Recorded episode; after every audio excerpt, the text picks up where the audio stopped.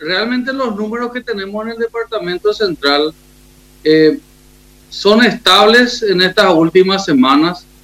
Eh, la semana pasada tuvimos un ligero ascenso nuevamente.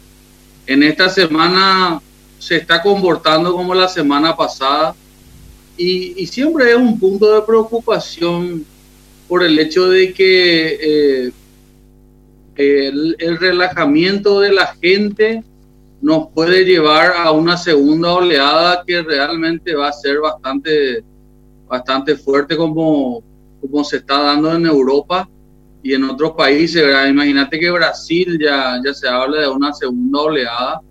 Y bueno, nosotros tenemos que entender de que es fundamental el, el cuidado, el cumplimiento del protocolo sanitario, y que Mabel y Luis Enrique creo que Doctor, vos sabés que eh, las, las enfermedades estacionales, digo, porque hablábamos días atrás también con, la directora del Hospital Nacional y nos decía, nosotros estamos colmados eh, con las camas eh, tema COVID, también con otras camas que no son de COVID.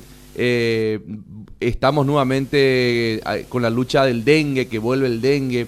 Eh, ya hablábamos días atrás de, la región que ya maneja también el tema del sarampión, difteria, que hay rebrotes. Eh, eh, digo, para el sistema de salud es una cuestión que, golpea, me parece, la sumatoria de todo esto, no solamente el COVID.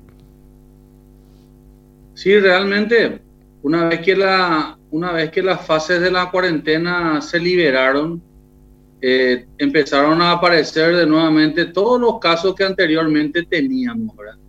O sea, teníamos luego, pero empezaron a, aparecer en los números que normalmente tenemos. El Hospital Nacional es el centro de referencia del Departamento Central, y por qué no decirlo de todo el país, para diferentes tipos de afecciones. Ahí se realizan las cirugías neurológicas, las cirugías eh, generales, abdominales, torácicas, más complejas del, del país.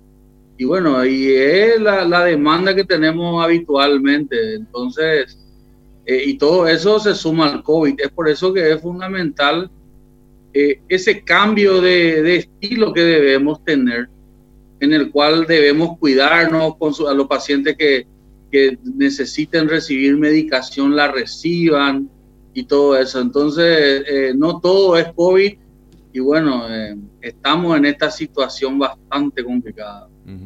Ahora, eh, de, esa meseta y descenso que tuvimos, doctor, eh, me decías que los números subieron un poquitito. ¿Qué pasa con ese descenso cuando se, detiene? Porque entendemos que cuando hay un descenso llega un momento de que, bueno, se, se confirma ese descenso. hablábamos que suben un poquito los números. ¿Cómo se puede interpretar eso? Se puede interpretar que realmente existe un relajo, que cuando para hablar de un descenso de casos, nosotros tenemos que tener una disminución en, tres semanas consecutivas. Ahora nosotros tuvimos dos semanas de descenso y una semana de, un leve ascenso.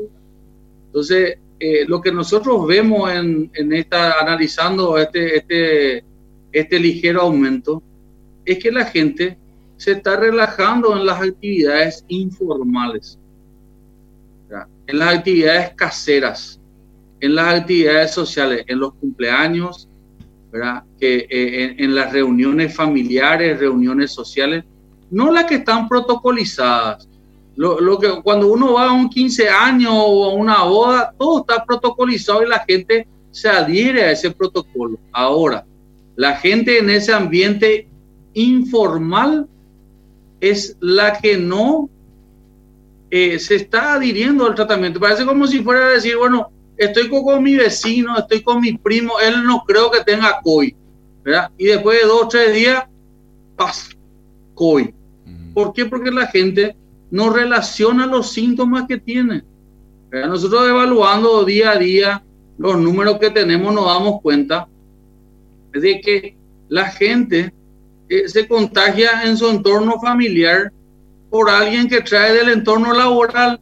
Y eso es lo que complica, O sea, necesitamos entender de que debemos dejar de una vez por todas esos vicios malos que tenemos.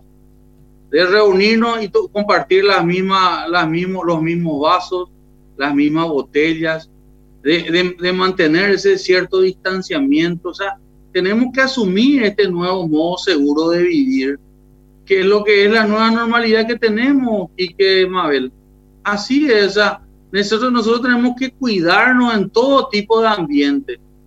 Hablamos de que estamos a la vuelta de la esquina la fiesta de fin de año. Cada uno va a querer compartir y entonces necesitamos ya practicar y hacer cómo va a ser esta nueva realidad de estar separados con nuestras mascarillas y cuidándonos.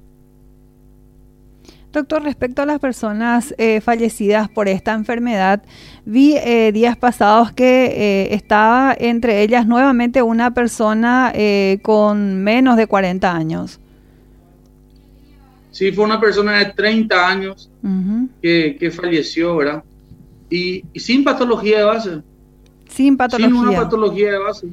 O sea, tenemos que entender que, que de los jóvenes que fallecieron, que son aproximadamente como 350 a 400 jóvenes que fallecieron porque la mayor parte de la mayor cantidad de fallecidos eh, son mayores de, de, 50 años.